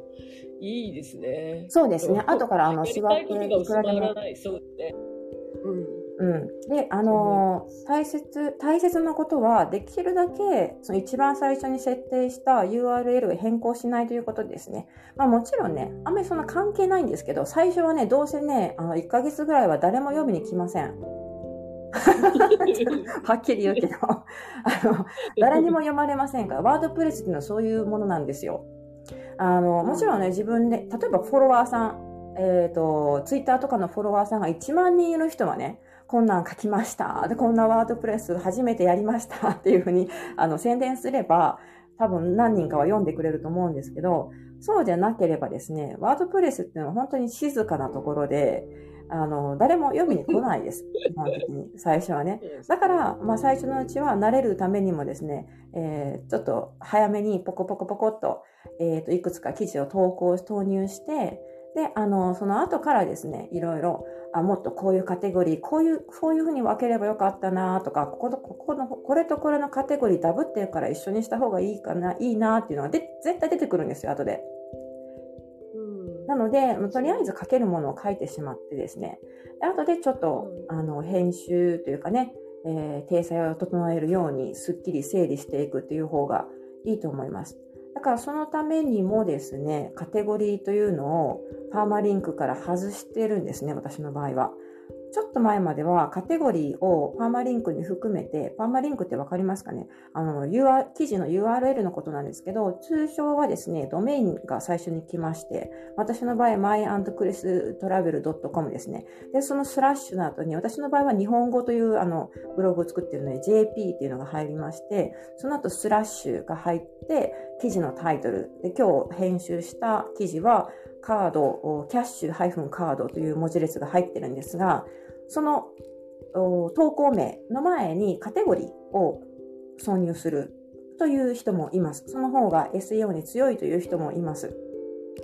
なので、カテゴリー、例えば私から、私のあの旅行ブログで言えばですね、イギリスとかね、国別で分けるつもりでいるので、例えばね、myandchristravel.com スラッシュ jp スラッシュイングランドスラッシュ、えっ、ー、と、どこ、ノーウィッチとか、そういう場所のね、名前とレストランが入ったりとか、そういう風なえー、作り方ですね。は、あの、パーマリンクの設定の仕方。それがいいという人もいます。でも私の場合は、カテゴリーをね、後で動かしたくなっちゃう人なんですよ。なので、例えばイングランド。イングランドで一回設定すると、イングランドに一回設定すると、例えばね、そのイングランドっていうカテゴリーを、まあ、ちょっとカテゴリー階層化して、イングランドとかフランスとかスペインとかいうのをもう混ぜて、えーヨーロッパっていうカテゴリー作っちゃおう。親カテゴリーを作っちゃおうとかするじゃないですか。そうするとですね、はい今度それ変更すると myandchristravel.com スラッシュ JP スラッシュヨヨーロヨーロッパスラッシュイングランドスラッシュノーリッチ何々レストランっていう感じになっちゃうんですよね。そうすると前の URL と新しい URL に変わっちゃうので URL と一文字変わったらもう別のブログの記事になっちゃうんですよ。うんそうですそれはだからすごく損なので、だからカテゴリーをね、後で変更できるように、カテゴリーをわざとそのパーマリンクの中に入れてないんです。それはあの皆さんの考え方次第なので、あの、その辺はね、調整してみてください。いろんなところ、いろんな方がいろんなこと言ってるので、それさ参考にしながらですね、あの自分にはどれがふさわしいかなというのを選んでもらえるといいと思います。はい。あの、そう、そこでちょっと思ってるんですけど、はいえっと、最初にインデックスを立ててるじゃないですか。あの、はいあ、でもあれは固定だから、固定の場所は動かないっていうことなんですよね。あ、サイトマップのことかな？そうですかね。なんかその記事もそのサイトマップじゃなくて一番上に問い合わせとかホームとかっていう風に作ったじゃないですか。あ、はいはい、メニューですね。そうでそこの、えー、とそこで分かれている中に、まあ、それぞれの、えー、と記事が投稿されていくっていう感覚だったんですけど、はい。それはね、とカテゴリーをそこに設定したらそうなります。それあの自分で後で設定できるんですね。設定しなくちゃいけないですね。あの、私だったら今あの旅と、旅の準備と計画しかカテゴリーないですけど、まあ、あちこち旅行してるうちにイギリスとかね、トルコとか、あの、アルメニアとか増えていくじゃないですか、オマーンとか。そういう増えていったものをどんどんそのメニューバーに、メニューって作りましたよね、この前ね。そのメニューの編集画面でどんどんカテゴリーを追加していくと、そのメニューバーに表示されるようになって、で、あの、ブログにやってきた人が、イギリスっていうのをクリックすると、イギリスの関連の記事ばっかりブワーって表示されるって、そういうスタイルになります。それ自分で設定できるので、あの、いくらでも。別にそのメニューバーに必ずお問い合わせとかサイトマップっていうセクションがいなくちゃいけないっていうことはないんですよ。うんうんうん、後であの気が気が向いてね、外してもいいわけです。そのお問い合わせとかサイトマップっていうのはどっちかというとマイナーっていうか、あの、記事の内容が増えてくると、どちらかというとあんまりそんなよ読まれないというか見られないページになるので、もう鬱陶しいから、あのフッターにだけ表示させるとか、そういうこともできます。あそうですよね。はいあ、はい。なんか、なんか輪郭がはっきりしてきました、今。本当ですか？ぼんやりしてた。なんかこの、もう、なんて言うんだろう、記事一本一本が本当に一つ一つの、なんて言うんだろう、あの、コンテンツなんですよね。だからそこをどこにカテゴライズするかを自分で決めてよくて、そはいの置き場所とかも、そのダッシュで決めていく場所に自分でカスタマイズしていくんだよってことなんですよね、ブログってきっと。そうですね。自分で結構あの、いろいろか、あの、結構いろんなことができるので、あそうまあそういう意味でコクーンですごい便利なんですけど、コクーンじゃなくてもね、いろいろあの自分で調べれば、あの、情報いっぱい出てきます。ここをこうしたいっていうのがね、分かっていれば。そうかもしれない。いや、はい多分ね、あの、コクーンを私が選んだ理由もそれで、これが多分基本的なもんなんだろうなと思ったんですよ。これさえ分かっていれば、逆に言うと他のあのデザインに寄ったものにしようとか、、はいいう時もある程度の言葉とその、いやり方っていうのはもう、もう基本的なことが分かってるから、あとははいその、慣れなんだろうなと思ったんで、コクーンが一番きっとベストなんだろうと思ったんですけど。そうですね。結構あの、まあ言い方、表現とか、あの、えっ、と、単語ですね。あの、テーマとか、えーまあブロガーさんによって言い方が若干違ったりすることはあるんですけど、でも大体わかりますね。あの、感覚的にうん何、どのこと言ってるんだなっていうのは。はい。だから、あの、コクーンで扱われている、この出てくるコクーンの表、あの、画面とかね、管理画面とかに出てくるボキャブラリーを一通り覚えていおればですね、いれば、多分何になっても大丈夫、通用すると思います。はいそう、そう思います、これ。はい。そう。あ、ましてそれで、あの、エミリーさんがここに今質問書いてくださってるんですけど、はい。そうですね。URL スラッグですが、そう、過去と同じものを入力してしまったらどうなるんでしょこれあの、たまたま偶然過去にも使ったこと、使ってしまった URL を入力してしまったパターンですよね。そんな場合はね、ちょっとワードプレスの場合覚えてないんですけど、あの、例えば他のブログサービスとかだと、自動的にその最後に2とかっていう数字がね、つくんですよ。絶対2つ同じ URL 使うことできないですね。なので、えー勝手にですね、2という数字が現れたりとか、あ多分エラーメッセージが出たりすると思います。多分ワードプレスのこのコクーンの場合もですね、なんか適当に数字が2が 2, が2とかね3とかねそういうのが入ったんじゃなかったかなと思うんですけどそれはあの2つ同じ全く同一の URL が存在しないようにあの勝手になんかね編集されるはずですだからそこはあんまり心配しなくていいかなと思いますねただ、あ上着、はい、あの、エミリーさん、あの、質問ありがとうございます。上書きにならないなら安心です。上書きにはなりません。上書きにはならないんですが、やはりね、あの、同じ URL を間違って設定しま、してしまうと、後から自分で見たときに、まあ、1とか2とかね、いうふうな、あの、区別はでき、さ、さ、されてるんですけど、やっぱり見にくいんですよね。自分で分かりにくいというのと、多分検索エンジンにとってもあんまり良い、いい効果がないと思うので、できればね、えー URL は別物をつける方がいいと思います。うということで、やっぱり管理することが必要だってことですね、きっとね。そうですね。でもまあ、よっぽどのことがない限り、それほどかす、まあ、重なる、偶然重なるというリスクはね、小さいと思うんですけどね。だからとにかく自分で分かりやすい、えーアルファベットの文字列をつけるということですね。はい。はい。で、あの、アルファベット、タイトルじゃなくて、記事のタイトルではなくて、もう数字で、えー無作為に数字でこの投稿していく順番にですね、1、2、3とかって振り、振る、数字を。置いとくっていう人もいますけれども、そうすると、ますます自分で何の記事だか後で分からなくなるんで、私はそれ不便だと思うんですよね。ねですね。確かにね。そう、エミリーさん書いてくれてる。枝番管理より文字ですね。そう、そう思いますね、私も。私も数字絶対無理だわ。数字はね、ちょっとあの、難し、難しいっていうか、うん、わざわざ数字を選ぶ理由はないかなと思いますね。あの、めんどくさいんですけどね、実際ね、あの、いちいちか記事を書くときに、その URL、スラックをすごちゃごちゃ触るのって。これ、英語のブログだったら全然問題ないんですよ。そのまま英語が入るからね。日本語だからめんどくさいんですけど、やっぱりでもそこか、ねあの、いじっとかないと、後で、後で、ああ、しまったって 後悔することになるので。そうでしょうね。はいあそう、まいさん、それでちょっと前のところに戻るんですけど、プラグインの話で2つほど質問があって、はい、はい、どうぞ。えっ、と、プラグインで、えっ、とね、あのーえっ、と、そのプラグインのところの概要欄に書いてくださってた10個ぐらいありましたよね。プラグイン、これおすすめですよっていうの。はい、ありました。で、その中の、その、Google XML サイトマップっていうのあったんですけど、はい。じ実はそれ、それ、それど真ん中のっていうか、もうその通りの、あのー、プラグインってなくて探した中に、なんかちょっと違ってるんですよ。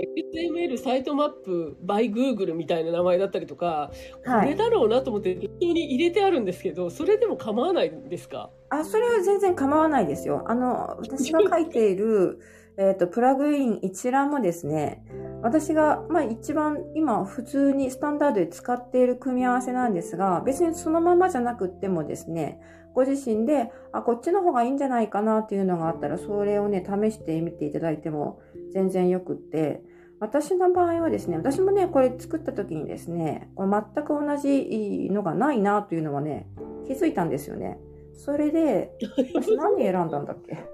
この、このプラグイン自体がですね、XML かな？プラ、えっ、と、マップ、サイトマップというプラグイン自体が古いんですよ。古いので、結構なんかね、名前が変わっちゃってて、アイコンも変わっちゃってるし。やっぱそうなんですね。そうなんですよね。私がね、入導入したのは、XML サイトマップ &Google ニュースとかなんかそんなのをね、入れましたね。なるほど。私ちなみに XML サイトマップジェネレーター for Google っていうの選んだんですけど。あ、それいいんじゃないですか、ね、違いますよね、本当に Google さんがやってんのかな？そう、そうなんじゃないかと思。作者 Google になってますか？あの、ワードプレスグリムみたいになってますね。WP グリム？あ、あ、本当だ、わかった。あ、わかりました。ああ、まあ多分、多分大丈夫だと思うんですけどね。このね、あの、レビューの星の数と有効インストール数っていうのを見ていただいて、まあ、できればここの数字がね、大きい方がいいと思うんですよね。そうですよね。うん、なんかそんなので選んだ気がします、なんか。あの、はい星の数が多い方がいいんだろうなと、いっぱい使われてんだろうなと思って、そ,、星の数れを選んだ気がします。星の数と、あとレビュー数ですね。レビュー数とはい有効インストール数ですね。たやっぱりたくさんの人がインストールしていて評価が高いものは安心できると思うんですよね。だから、まそれはなんか普通のあアプリ入れるのと同じ感覚でいいんですよね。あ、同じ感覚ですね。あと、あの、えっ、と、最終更新というのも大切で、最終更新がやはり新しいのがいいです。あまり古いのはね、まあ、古いって言ってもどこからが古いのかっていう話になりますけど、例えば2年間ぐらいね、更新されてないとかだと、まあちょっとそれ危ないですね。やめた方がいいんじゃない？みたいな話になりますね。あの、最終更新4年前とか今ありますけどね、画面に表示されてるの。4年前とかあかんやろ、多分。恐ろしく、恐ろしくて導入できない。いないんじゃないのって感じですよ、もうね、その会社ごと。ねえ、あの4年前だとワードプレス全体が変わってますからね。さっきも言ってたあのブロックエディターに変わったのが4年、4年か5年ぐらい前だと思うので、それね、ちょっとあまりにも更新されてないものは、でもね、すごくニッチな、あの、ピンポイントで、どうしてもこの機能をね、プラグインでやりたいっていうプラグインで、あの、更新、最終更新が、例えば1年前とか2年前とか、そういうのもあるんですよ、たまに。なんか、本当は入れたくないんだけども、なんか危ない感じがするんだけれども、どうしても入れなきゃいけない時とかもあったりして、そういう場合は入れて、機能だけ利用して、ですぐに削除しますね。そうなんですね。はい。そっか、これ。あ、と思いますこのプラグインで、今最初に、まいさん説明してくださったときに、はい。あのまずこう入れて、えっ、と、有効化しておいてっていうことはおっしゃってるんですけど、その、えっ、と、新しく私も多分、エミリーさんもそうだと思うんですけど、入れると、その、そのプラグインを作ってる会社の、なんて言うんだろう、アカウント設定みたいなものをしなきゃいけないですよね、使うとき。例えば、 Jetpack もそうだったと思うんですけど、はいはい。 Jetpack はそうですね。 Jetpack はする必要があります。一応ね、 Jetpack はね、あの、安心して使っていいと思うので、あの、ガイダンス通りに、あの、作業してもらって問題ないかなと思います。ますその Jetpack でと、私あの、はい Jetpack をね、使う一番最初にですね、えっ、と、wordpress.com との連携えーをしますとかなんとかって、そういううーセクションが出るので、そこで多分、あの、さやらさん今引っかかってると思うんですね。wordpress.com にあのログインできなかったじゃないですか。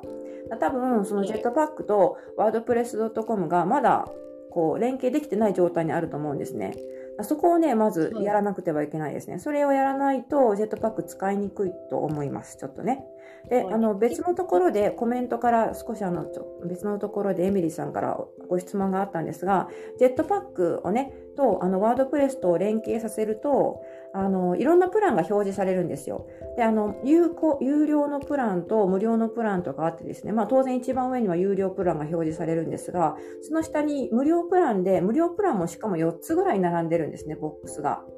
で、あうの、んどれがいいんでしょうねっていう、そういう話をされてたんですけど、えっと、私がいつも選んでるのはですね、一番右の、まあ、一番まあ、なんかグレードが下っぽいっぽい。それを、それ選択してます。無料版のなんとかなんとかっていうのをね。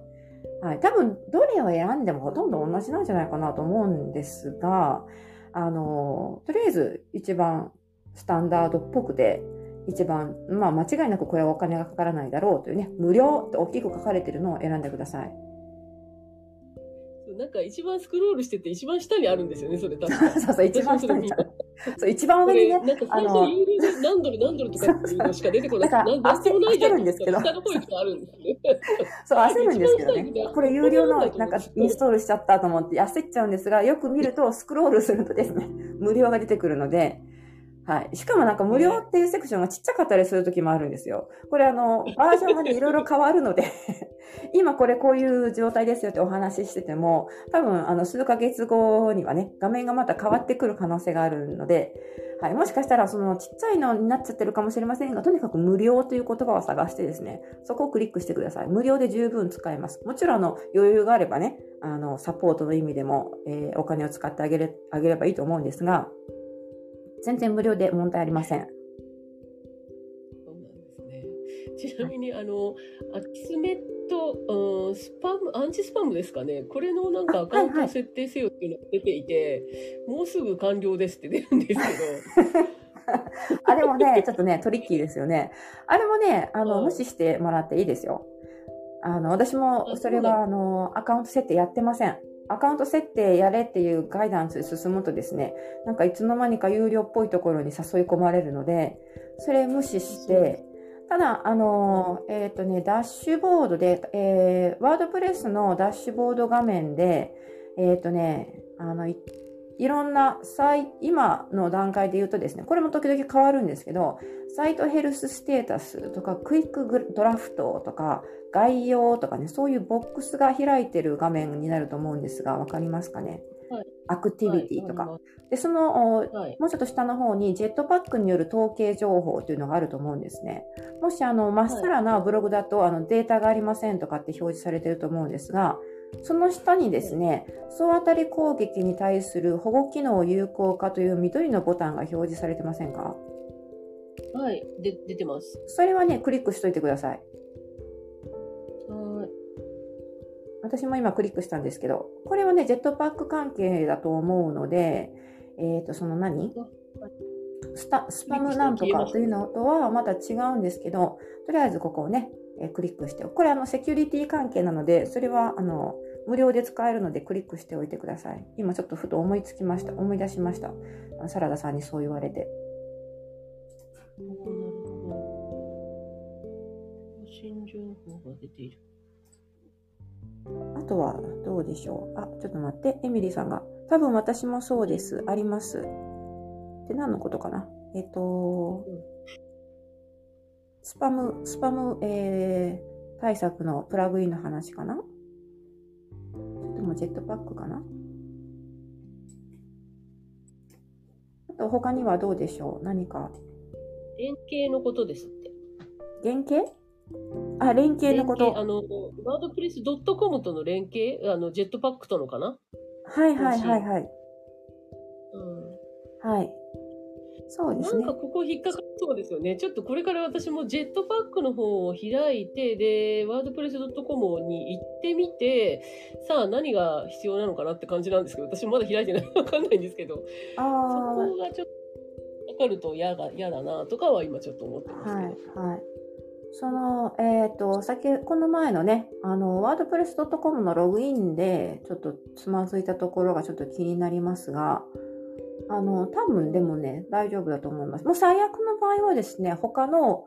えー、E メールを使って作り直せば済むことなので、はい。なるほど。じゃあ大丈夫そうかな。あと、プラグインの話は何、なんだっけな。その話だったかな、みさん言ってたのね。確か。あの、有効化の話だけでしたよね。はい。あと、あとは他に大丈夫ですか？なんか聞き忘れてることありますかね？私、そうエミリーさんからもメールをもらってて、確かその有効化の話をね、はい、彼女として、他に何かあったかな？そんなもんだったと思うんですけど、大丈夫かな、はい、じゃあ、またもし何かあったら他、あの、次回に、次回にというかですね、明日は土曜日で、えっ、ー、と、サラダさんとね、SEO の話をするというお約束になってますよね。だから、はい明日の日本時間の夜う8時から、サラダさんのチャンネルで SEO の話をしたいと思います。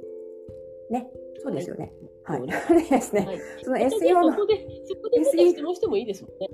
あ、いいですよ。はい。その時に SEO の話をするので、あの、この、えっ、と、私の方のワードプレスシリーズは明日もちょっとお休みさせていただきます。私はサラダさんの方に行ってますので。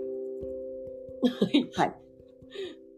そちらでお話を、もし質問などあれば、ね、そうですね来てもらって、あの、SEO の話なので、ワードプレスだけじゃなくて、もうあの、全体的にどんな話でも聞きたいことがあれば、私が知ってることであればお答えできると思います。すごい助かりますね。100はい人力ですね。私、タグのこととかを実は中心にちょっと聞きたくて、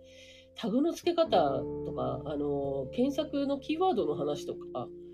はい。たいなとか思ったんですけど、あ、はい。はい。もちろん大丈夫です。そういえば、あの、はいサラダさん、ツイッターはやってないんですか？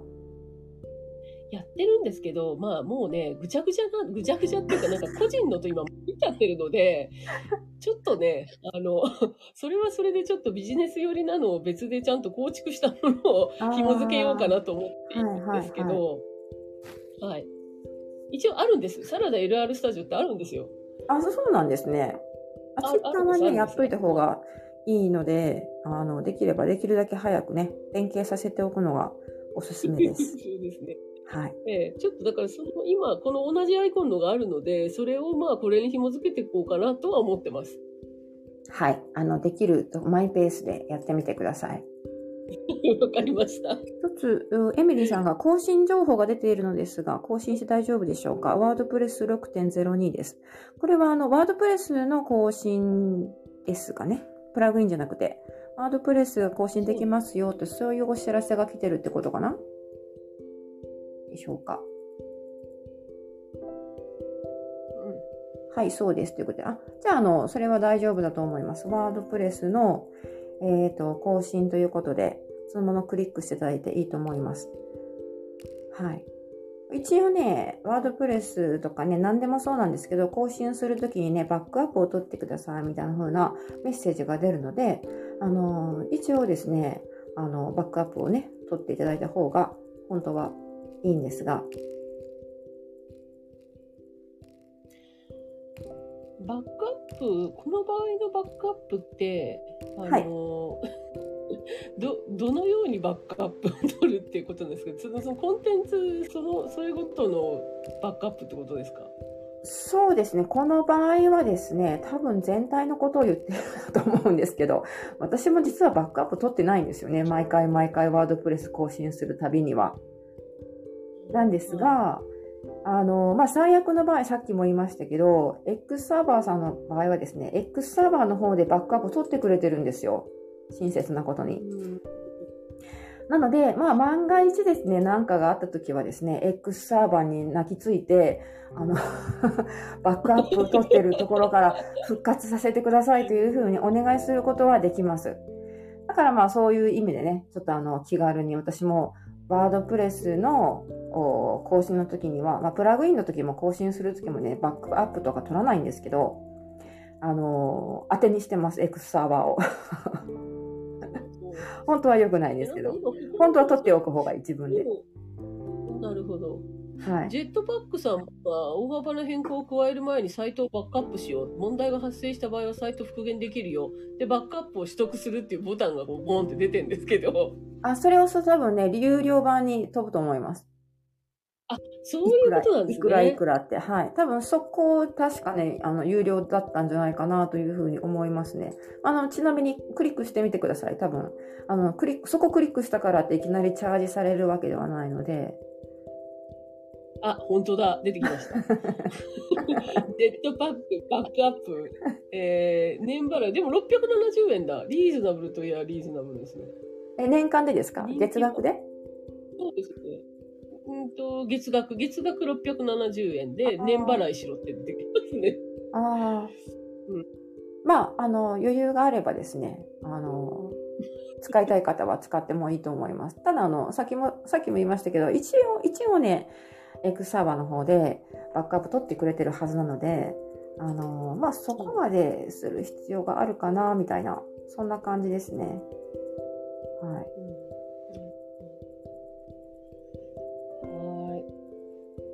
しょうか？私は大丈夫ですが。大丈夫ですか？はい。他、はい。何か皆さん質問があれば。そうですね。はい。私もエミリーさんも大丈夫ですか？ありがとうございましたということで。あ、大丈夫ですね。はい。キティさんいるのかな？うん、多分聞いていらっしゃるかも。いらっしゃるかな、まあはい。はい。というわけで、じゃあ今回はこの辺で、えー終わりにしようかなと思います。はい、はいありがとうございます。はい。サラダさん、今日もご登壇ありがとうございました。いえいえ、こちらこそ、いろいろありがとうございます。先ほども言いましたけど、明日はね、あの、サラダさんの方にお邪魔するので、このバック、バックアップじゃないや、ワードプレスの関係のおライブはなお休みということになります。はい。あさってか、まあ、その次月曜日になるかちょっとわからないんですけど、またの告知をね、その前に送り、送っておくつもりですので、時間は同じ時間帯で、えー継続するつもりでいます。でちょっとそろそろね、そろそろこの辺から、あの、ワードプレスプラス、えー SEO みたいな話もしたいなと思ってまして、まあ、ドメインの SEO 効果とか、先ほどちょっとちらっとね、えーえーと、サラダさんおっしゃってましたけど、キーワード選定だとか、あとまあ、カテゴリーとタグの使い分け、えー、ツイッターの使い方とかね、あとブログランキングとか、その辺も触れていきたいと思っています。でちょっとこれ1回ではお届けできないので、何回かに分けてお話しすると思うんですけど、はい。というわけで、今後の予定はこんな感じですね。はい。はい、ありがとうございました。いつも。はい。こちらこそありがとうございます。ありがとうございます。はい。では、あの、これで、また明えー日。そうですね。また明日、明日の、えー日本時間夜8時に、サラダさんの方のチャンネルになりますので、そちらの方で皆さんスタンバっておいてください。お願いします。おはいしております。ありがとうございました。皆さん、日本のはい、皆さんおありがとうやすみなございました。さい。皆さん。はい。はいお疲れ様でしたありがとうございますす。はい。じゃあね、失礼します。ありがとうございます。はい。サラダさんありがとうございました。はい